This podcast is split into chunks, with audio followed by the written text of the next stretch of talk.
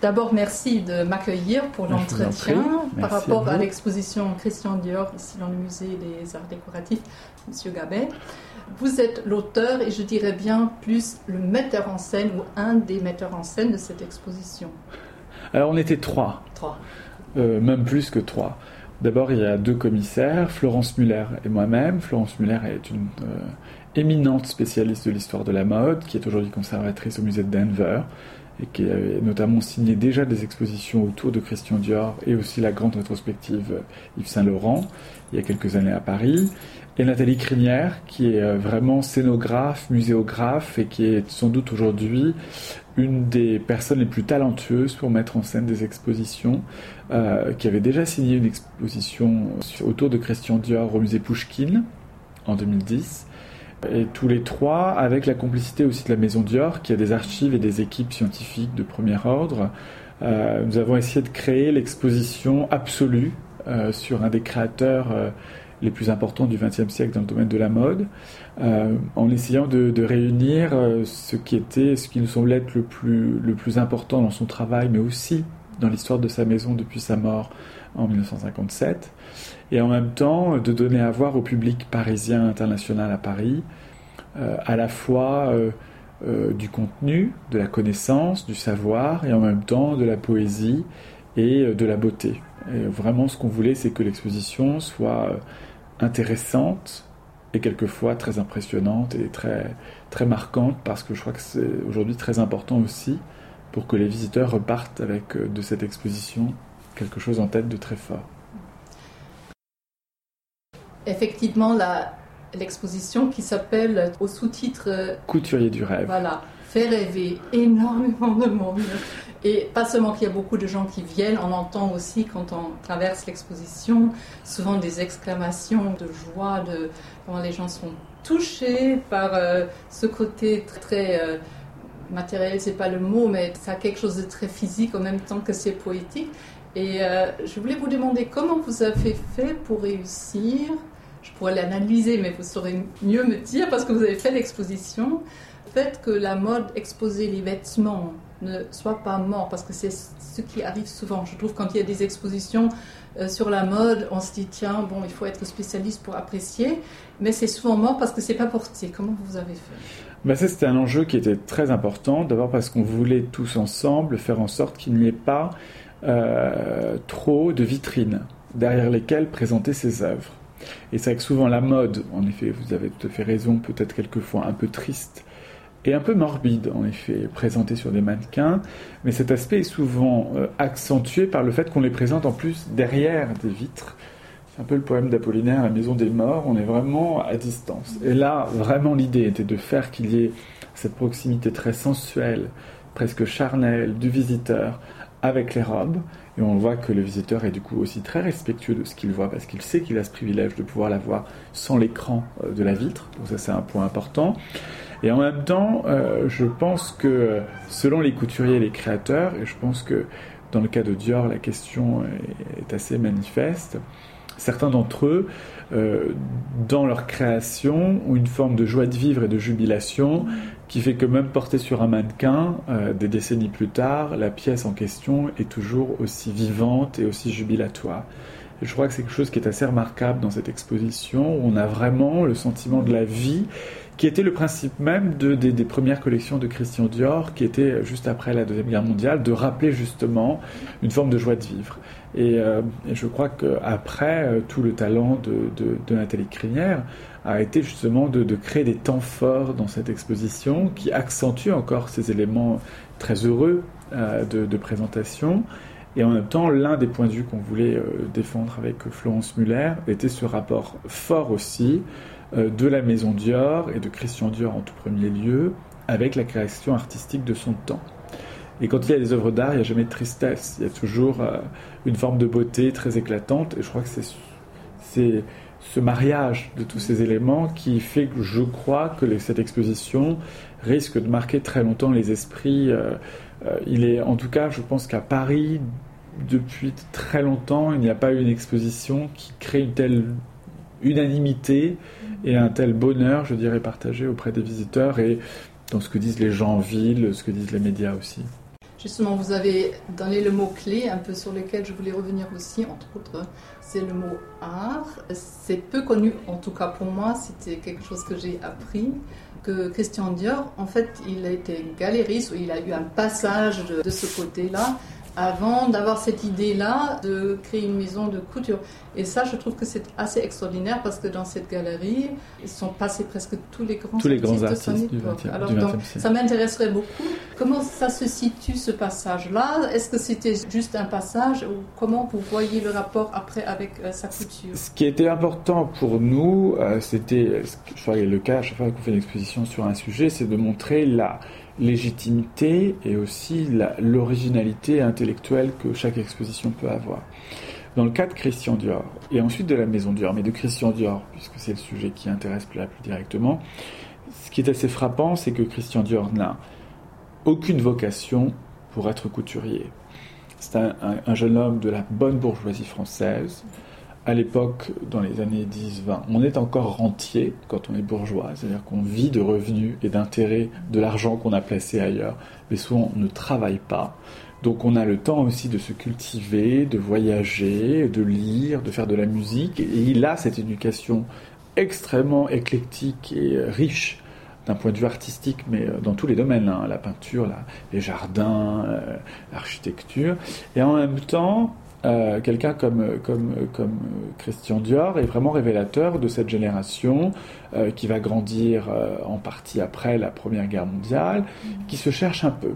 Donc il se rêve architecte, il se rend compte qu'il n'est pas vraiment doué pour l'architecture, il a une passion pour la musique, il gardera toute sa vie, c'est aussi quelqu'un qui a dessiné pour l'opéra, etc., des costumes, mais il se rend compte très vite qu'il ne peut pas non plus être compositeur parce qu'il n'a pas forcément le profil pour le faire et que finalement sa fréquentation d'un point de vue amical et social de certains artistes importants des années 20, je pense à Jean Cocteau, je pense à Max Jacob, euh, va faire que petit à petit il va se créer un réseau d'amis dans le monde de l'art et parmi les artistes les plus importants, et que c'est à partir de ce réseau qu'il va aussi un peu imaginer euh, ce qu'il peut, je dirais, ce qu'il peut faire euh, de voilà de, de, cet amour de l'art. Donc par rapport à beaucoup de, maisons de couture et de créateurs dans le domaine de la mode, qui généralement vont de la mode vers l'art, on a un cas de figure assez rare où on a quelqu'un qui, va de l'art vers la couture. Et ça ira très loin chez lui, puisque pendant plusieurs années, à la fin des années 20, au début des années 30, euh, il va être l'associé de deux grands euh, galeristes d'art moderne et contemporain de l'époque, assez avant-gardistes, Jacques Bonjean et Pierre Coll, auprès desquels il a joué un rôle assez discret parce que sa famille souhaitait pas forcément qu'on sache que le fils était dans l'art moderne et contemporain et que dans les familles bourgeoises on ne s'associait pas forcément à ce type de commerce. Et en même temps, on se rend compte, maintenant a posteriori, qu'il a été euh, très très important euh, dans l'accompagnement d'artistes majeurs du XXe siècle, qu'il a créé euh, de ce point de vue-là euh, des expositions temporaires remarquables au sein de ces galeries. Je pense à l'exposition qu'il organise chez Pierre Coll en 1933 sur, la, sur le surréalisme, qui vraiment a été longtemps considéré comme les spécialistes de l'art moderne comme une exposition majeure pour comprendre la complexité du mouvement surréaliste et qu'on a rarement associé au personnage de Christian Dior parce qu'on ne faisait pas forcément le, parallèle. Donc il y a vraiment une spécificité de Christian Dior qui va au-delà parce que tous ces compagnonnages artistiques ne sont pas juste le rapport d'un marchand avec euh, son, écurie d'artistes, c'est vraiment aussi très souvent un rapport extrêmement amical. Euh, une amitié très forte avec Giacometti, une amitié très forte avec Salvador Dali. Je ne parle même pas de Christian Bérard, qui est un de ses peintres avec Chef qu'on appelait les néo-romantiques ou les néo-humanistes, avec lesquels le lien vont être vraiment, mais là, presque fraternel. Euh, je ne parle même pas de Emilio Terri, qui est un peu le seul architecte surréaliste de la période, qui est un de ses très grands amis et qu'il continuera à voir jusqu'à la fin de sa vie. Donc, dans fin des années 20, début des années 30, il y a vraiment quelque chose d'étonnant et qui explique aussi le passage de Christian Dior du monde de l'art à la mode, dans la mesure où cette affinité artistique fait que c'est un homme cultivé qui passe du temps à visiter des expositions. C'est un grand visiteur aussi de musées. Il connaît les collections du Louvre et du musée d'art décoratif par cœur. Et donc ce rapport à la peinture et aux objets va vraiment nourrir sa réflexion. Et finalement, ce qui est intéressant, c'est que après la crise de 29, les galeries dans lesquelles il a travaillé vont, fermer ou faire, euh, voir leur volume d'affaires baisser sérieusement. Lui, qui avait mis de l'argent, va perdre beaucoup d'argent, va vendre les œuvres qu'il avait pu acheter pour lui-même. Il le regrettera tout le long de sa vie, parce que c'était comme des artistes majeurs. Et finalement, pour vivre, il va mettre à profit cette expérience de quelques années dans le milieu de l'art. C'est un très bon dessinateur pour faire d'abord des, illustrations de mode pour des revues, euh, des revues de mode de l'époque. La photographie fait ses premiers pas euh, en, je dirais, en, diffusion. Donc c'est vraiment le dessin, le croquis est encore très important. Et le passage est presque naturel finalement entre euh, le croquis, euh, le croquis d'illustration de mode au croquis de mode donné à des grands couturiers. Dès la fin des années 30, tout début des années 40, il va travailler, va fournir des modèles à des personnalités qui sont aujourd'hui un peu oubliées du grand public, mais qui étaient très importantes dans ces années-là. Je pense à Claude Saint-Cyr, qui était une femme qui était modéliste, modéliste, qui créait des chapeaux, qui avait beaucoup de succès à l'époque, mais aussi des gens comme Lucien Lelong, ou euh, Robert Piguet, qui était vraiment l'étonnant, les grandes figures d'une certaine grande couture parisienne, euh, qui va être un peu malmenée euh, à partir de 1940 avec l'occupation de l'armée, l'occupation nazie, et le fait que certains vont décider de fermer et d'autres de continuer à travailler, quel que soit l'état de la France à ce moment-là. Comment il a eu cette idée, en passant par l'exposition, je me suis tout le temps posé ça, de se mettre au dessin? Je pense que quand on est en 1905, dans une famille de bonne bourgeoisie française, on apprend la littérature, la musique, on apprend à dessiner, à peindre. Donc déjà, il est dans une famille un peu artistique, une famille de grands bourgeois, industriels, etc. Mais sa mère, Madeleine Dior, est une femme qui va beaucoup compter dans sa vie. Elle a une passion pour les jardins. En même temps, euh, les femmes de bonne famille euh, euh, font de la broderie, font de l'aquarelle, font voilà. Et donc, c'est sans doute dans ce contexte-là. Après, euh, c'est un dessinateur qui euh, grandit, on va dire, euh, à l'art avec des artistes fameux de l'époque, comme Christian Bérard par exemple, qui sont des, vraiment des illustrateurs, des gens qui sont un peu dans le croquis et qui ne demandent pas forcément une connaissance purement académique du dessin, mais qui sont aussi dans une sorte de, d'expression du moment, du style, ce qui a beaucoup d'importance pour lui comme dessinateur de mode, je dirais. Et sans doute aussi, s'il a eu des velléités d'être architecte, une familiarité avec le dessin tout de même aussi, puisqu'à l'époque, on ne fait rien par ordinateur qui n'existe pas par essence, donc on fait beaucoup des croquis, des relevés, etc. Donc euh, cet amour du dessin, je pense que c'est un peu le mélange de tous ces éléments il l'a appris à l'école. À l'époque, en France, on a des cours de dessin euh, au collège et au lycée, en primaire, au collège et au lycée, euh, toujours. Il y a vraiment euh, l'idée d'avoir une éducation artistique. On, y revient aujourd'hui, un siècle plus tard, mais à l'époque, c'est très naturel. Donc, c'est vraiment là-dedans qu'il évolue. le dessin étant souvent aussi un passe-temps de riche. Donc, quand on a les moyens de, ne faire que ça ou de s'amuser à faire, de passer son temps à faire ça, on peut se permettre d'évoluer, de, dessiner. C'est par ailleurs un, visiteur de musée, c'est quelqu'un qui aime prendre des croquis, garder des notes de ce qu'il voit. On n'a pas d'iPhone à l'époque, donc on peut pas, clac, récupérer l'image. Généralement, on gribouille, on, esquisse les, les, œuvres qui vous ont plu. Donc je pense que c'est un peu de cette manière-là qu'il est arrivé au dessin et qu'il a affiné ensuite sa capacité artistique dans le domaine graphique. Je pose la question parce que c'est assez incroyable que de là est parti en fait un des plus grands couturiers du monde entier. C'est assez fou. Comment il a eu cette idée, parce que la question euh, s'enchaîne un peu par rapport au dessin, de créer cette maison en 1946 là. Alors, il a collaboré avec des grands de la couture française. Il faut bien réaliser qu'après 1945, euh, c'est un monde nouveau qui émerge, un monde industriel qui est à reconstruire. Marcel Boussac notamment, et qui va jouer un rôle essentiel pour Christian Dior, est un des empereurs du, textile français, qui est à l'époque encore très important, qu'il a été jusqu'aux années 80. Ça paraît aujourd'hui très lointain, pour notamment le jeune public, mais à l'époque c'est une part immense de l'économie française, énorme de l'économie de l'industrie française. Donc il y a tout ça à reconstruire. Et de l'autre côté, lui s'est mis vraiment en dehors du jeu pendant, pendant une grande partie de la guerre et dans le sud de la France. Sa sœur a été déportée à Buchenwald donc pour des faits de résistance. Donc il est très en retrait, il continue à envoyer des croquis, mais il n'est pas impliqué dans la vie réelle de la couture parisienne. Couture parisienne qui, du fait de la guerre, et des actes de collaboration de certains d'entre eux est purée comme n'importe quel secteur social, politique, économique français euh, dans les années 45-46. Donc il y a des maisons qui ferment, il y a des maisons qui se retrouvent très très mal parce qu'on considère qu'elles ont beaucoup collaboré avec l'occupant, etc.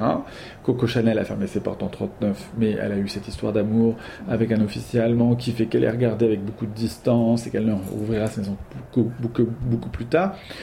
Certains se sont exilés, certains sont partis à l'étranger, donc il y a sans doute une place vide à occuper pour une jeune génération de couturiers qui aimeraient euh, se lancer dans l'aventure.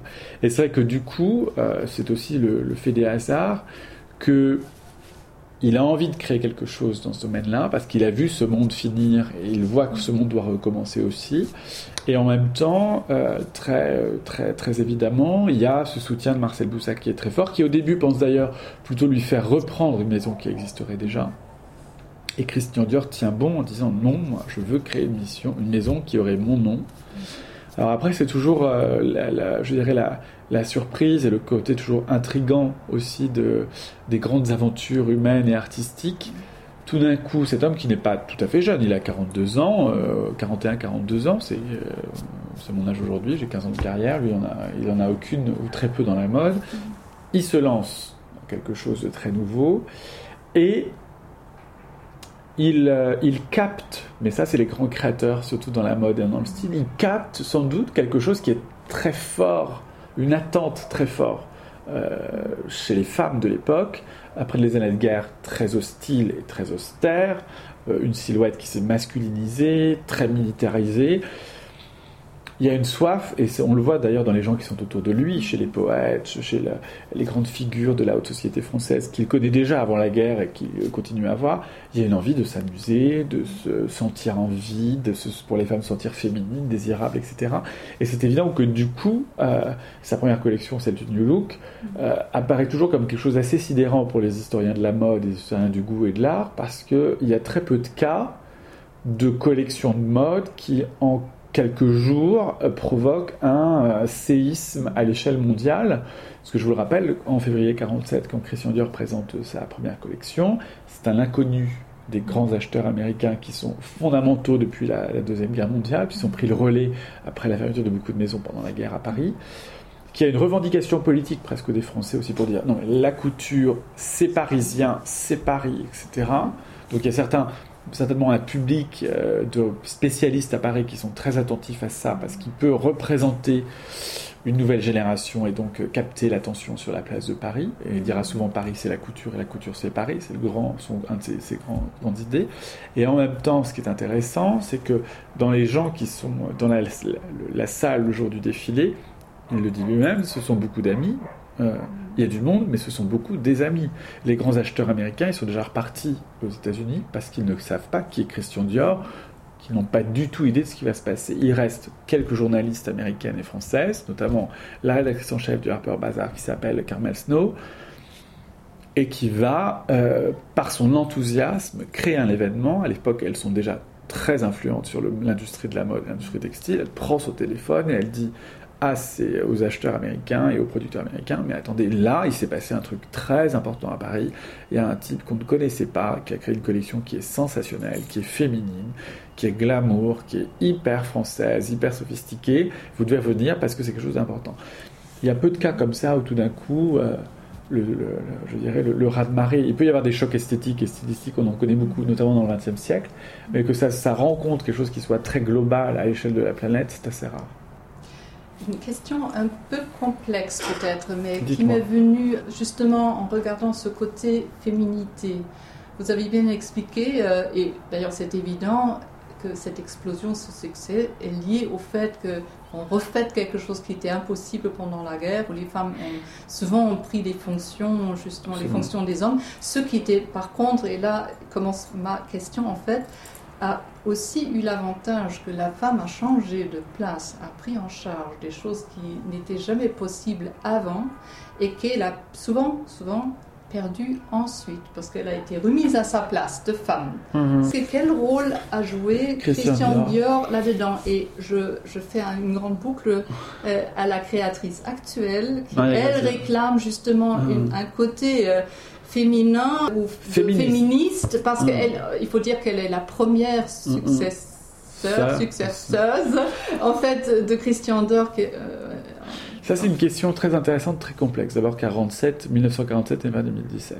Pour la première partie de la question, c'est vrai que ce qui est intéressant de voir, c'est qu'il y a une, une, double réaction à l'époque à ces premières collections de Christian Dior. Il y a une réaction d'enthousiasme de beaucoup de celles qui vont devenir ses clientes, qui voit, euh, je dirais, une sorte d'hymne à la joie. la joie de vivre.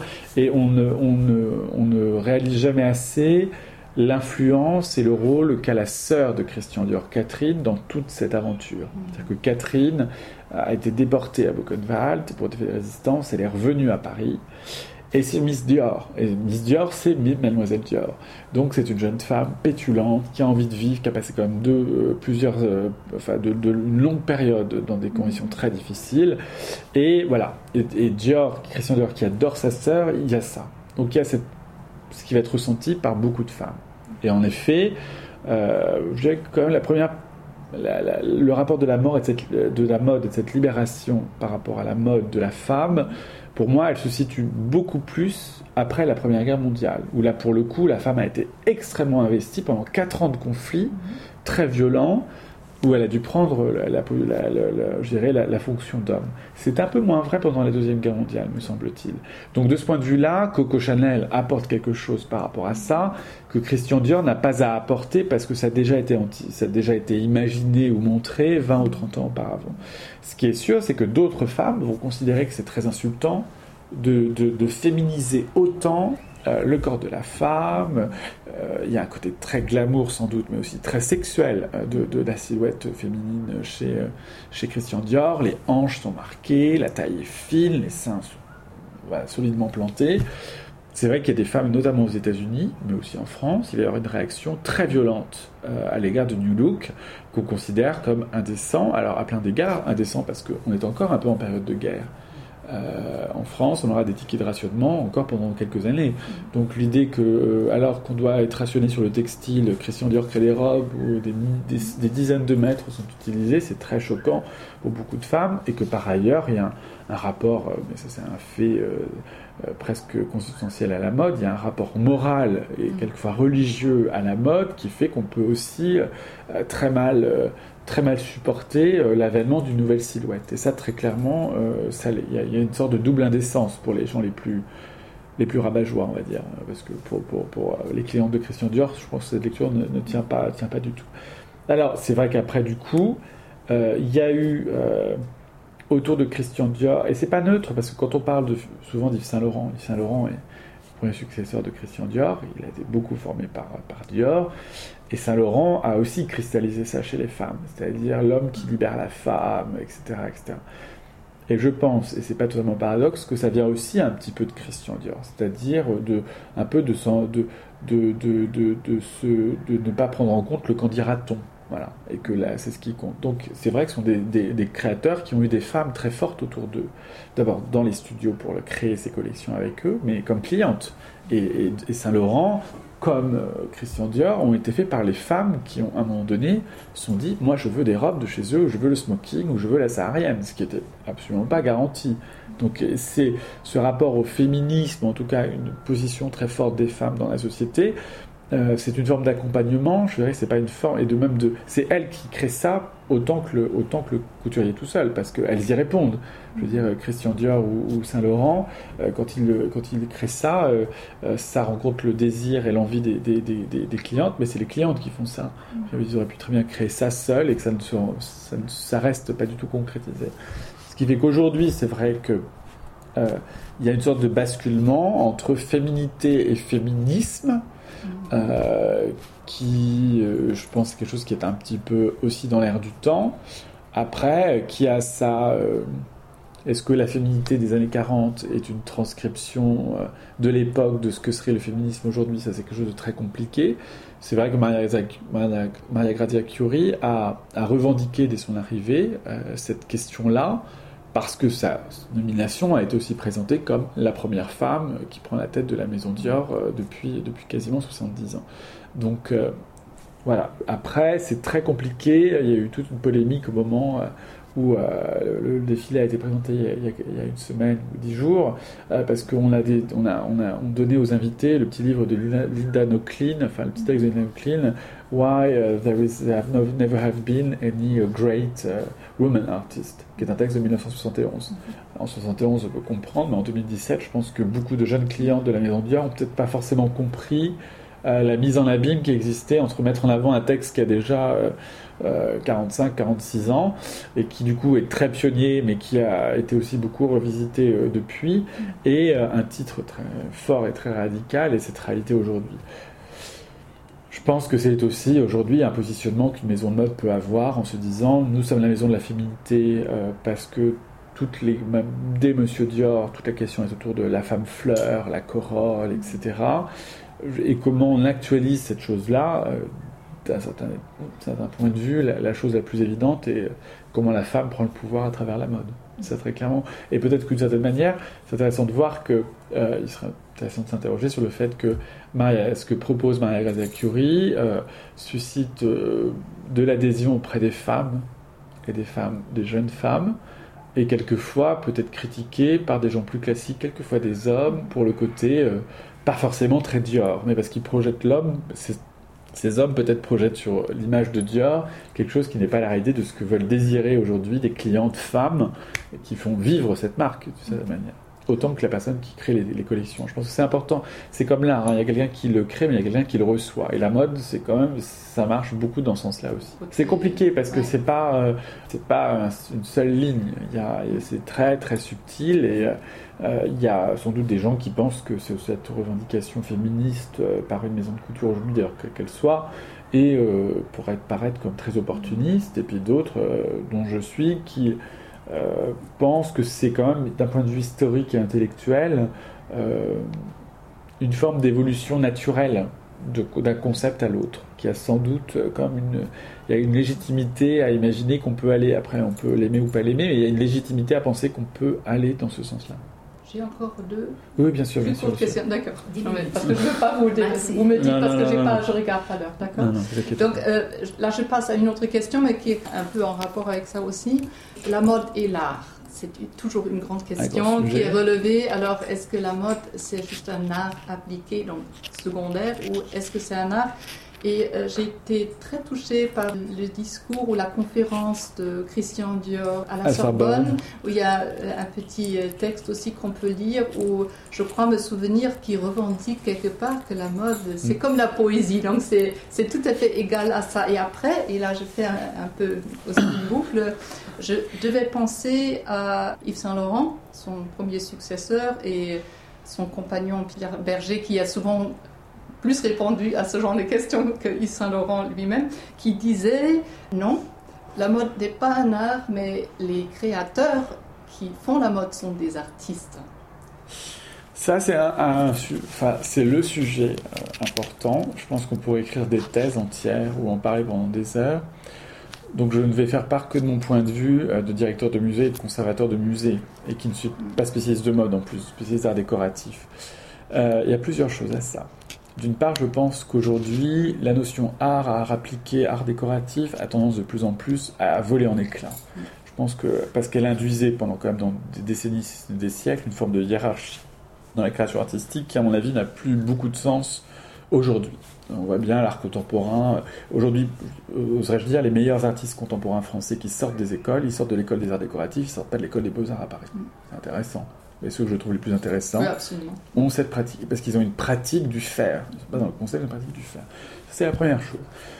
La deuxième chose, je pense que quelqu'un comme, euh, euh, comme euh, Christian Dior, parler de Saint-Laurent, quelqu'un comme Saint-Laurent, je ne suis pas certain qu'ils se voyaient eux-mêmes comme des artistes.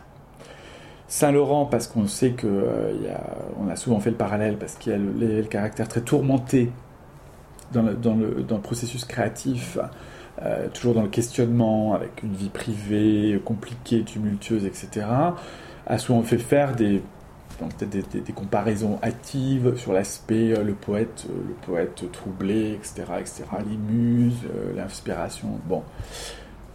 fondamentalement, je pense que deux personnalités comme, comme Christian Dior et Yves Saint Laurent sont beaucoup trop cultivées, beaucoup trop élégantes euh, du point de vue de leur culture visuelle, leur culture littéraire, euh, beaucoup trop élégantes aussi dans leur éducation et leur manière, pour avoir revendiqué qu'ils étaient l'égal euh, de Picasso ou de, de Matisse ou que sais-je.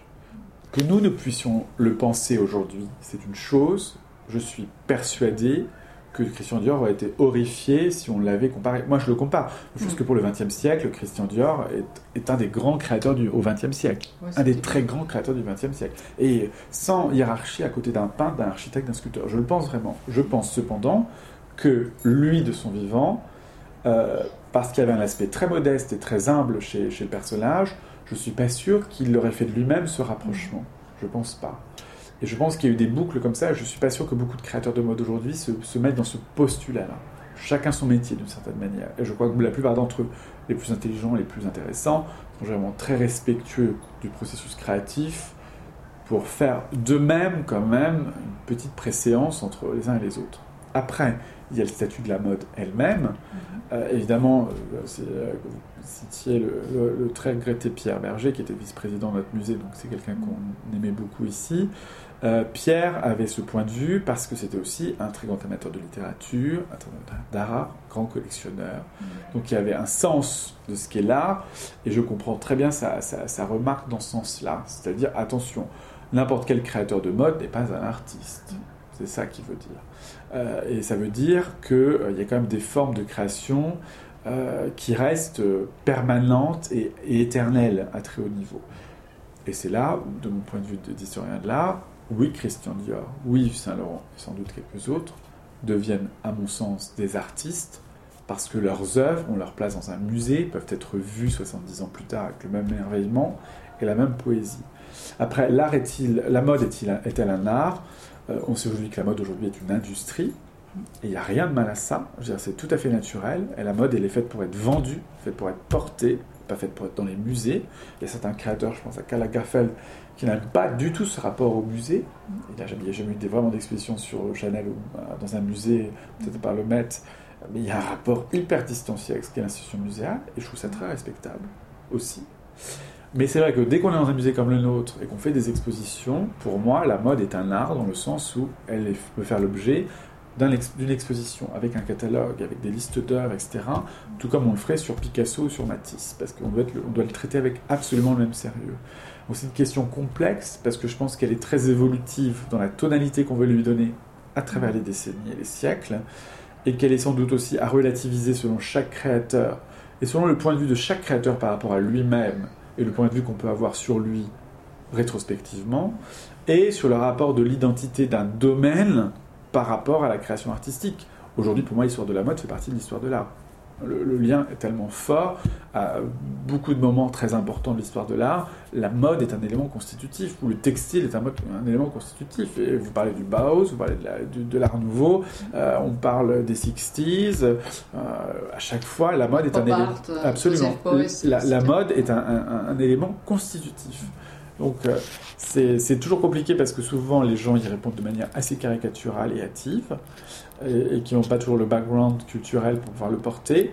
Euh, modestement, je pense que c'est une question hyper compliquée et qui est sans doute beaucoup plus ouverte qu'elle ne le laisse penser comme ça. Dernière question, par rapport au personnage de Christian Dior. C'est quand même étonnant, il est euh, décédé très très jeune, il avait 52 ans. C'est incroyable qu'il a eu 10 ans pour créer ce, cet univers, euh, je veux dire, qui a eu toute une suite jusqu'à aujourd'hui, qui fait vraiment, faisait et qui fait toujours rêver les gens. Et en même temps, il semble être un personnage très secret, très presque un peu effacé. Ça m'étonne parce que c'est comme s'il y avait un contraste entre ce personnage-là ah. et ce qu'il a créé. Moi, je crois que les grands créateurs, ils sont comme ça. Euh, vous savez, je me une fois une, euh, puisque nous sommes à Hambourg, je sais que c'est une ville qui est chère à son cœur, une fois une interview comme ça de Karl Lagerfeld, on disait mais vous sortez beaucoup, etc. Et Karl Lagerfeld, mais je passe ma vie à lire. Quand on passe sa vie à lire, on ne sort pas, et il a raison. C'est un homme d'une immense culture, sa culture, il ne la découvre pas en regardant son iPhone ou en regardant la télévision. C'est quelqu'un qui a lu, qui a passé du temps à regarder des livres, etc. Donc ce temps-là, c'est un temps qui est très secret. Ce temps dont on ne parle pas, et qui pourtant est la base de tout. Euh, Saint-Laurent, il y a eu des années éclatantes avec des frasques, etc. Et puis il y avait aussi toute la phase qui n'était pas très connue, euh, dès ses séjours à Marrakech ou à Tanger, préparant ses collections, ou pas d'ailleurs, ou les rêvant, euh, se laissant aller à la rêverie, à la réflexion. Je crois que dans le cas de, Christian Dior, ce qui est intéressant, euh, c'est qu'il a lui-même tout résumé dans le titre de son autobiographie. Christian Dior et moi. C'est que lui-même, sans être schizophrène, a tout de suite fait, je dirais, un distinguo entre Christian Dior, la personnalité publique, et très vite la maison et la marque, et Christian Dior, le personnage privé, l'ami qu'il était, le frère, l'oncle, le parrain, euh, qui apparaît comme un être toujours divin, exquis, timide, effacé, euh, avec un grand sens, nos amis anglais dire de privacy, vraiment très à distance des choses. Et c'est intéressant parce que c'est un cas, euh, je ne suis pas sûr que ce soit un cas si rare, mais c'est un cas très enlevé. Paul Poiret, on sait beaucoup de choses de sa vie. Euh, Coco Chanel, on sait beaucoup de choses de sa vie. On le sait aussi parce qu'il y a un laps de temps historique qui fait qu'on le sait à travers le prisme de recherche historique. Peut-être que leurs contemporains ne savaient pas autant de choses que ça d'eux. Je pense que d'un point de vue contemporain, Christian Dior, on ne voyait que l'écume. Euh, c'est après qu'on a vu les enfin, de son vivant, on a photographié ses maisons, etc. Mais c'est après qu'on reconstitue ce qui fait l'unité d'une vie, in fine. C'est vrai que c'est frappant en même temps de voir que cet homme très effacé, euh, très calme, très posé, très égal d'humeur c'est pas Coco Chanel, connu pour ses colères, euh, ses accès quelquefois de, dureté. On rappelle quand même que Coco Chanel, quelques années après sa mort, les, dames de l'atelier passant devant sa porte baissaient la voix, alors qu'elle était déjà morte. Alors était morte. On n'a pas du tout ce sentiment-là avec Christian Dior, et c'est vrai qu'en plus, on l'a d'autant moins qu'on voit l'empire, quasiment, qu'en dix ans, euh, Christian Dior a, a construit, ce qui a posteriori laisse entendre le choc a été euh, le succès du New Look et euh, de cette montée en puissance d'une maison de couture toute jeune.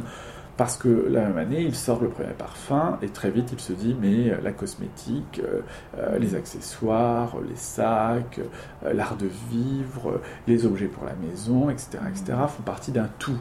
Et, cette vision qu'il avait d'ailleurs d'une globalité dans la création autour de la mode, il avait aussi en écho dans la globalité qu'il avait de son, de son, de son travail de créateur comme une industrie et comme une création globale à l'échelle du globe. Euh, de son vivant, euh, on voit déjà la maison Dior euh, un peu partout en Europe, un peu partout dans le monde. Donc c'est assez en effet étonnant toujours de voir ce distinguo entre un homme très secret, dont certaines parties de sa vie étaient très, très effacées, très distantes, euh, parce qu'on souvent oui, homosexuel. C'était une époque où il y avait beaucoup d'homosexuels à Paris, mais qui, ne, qui, restaient très secrets pour des raisons sociales, morales, familiales par rapport à, leur vie, à leur vie euh, privée. Euh, je ne suis pas sûr que ce soit l'élément. Mais c'est vrai qu'entre le personnage qui déteste sortir, aime bien dans son jardin, et celui qui va conquérir le monde en 10 ans, le, le fossé est absolument colossal.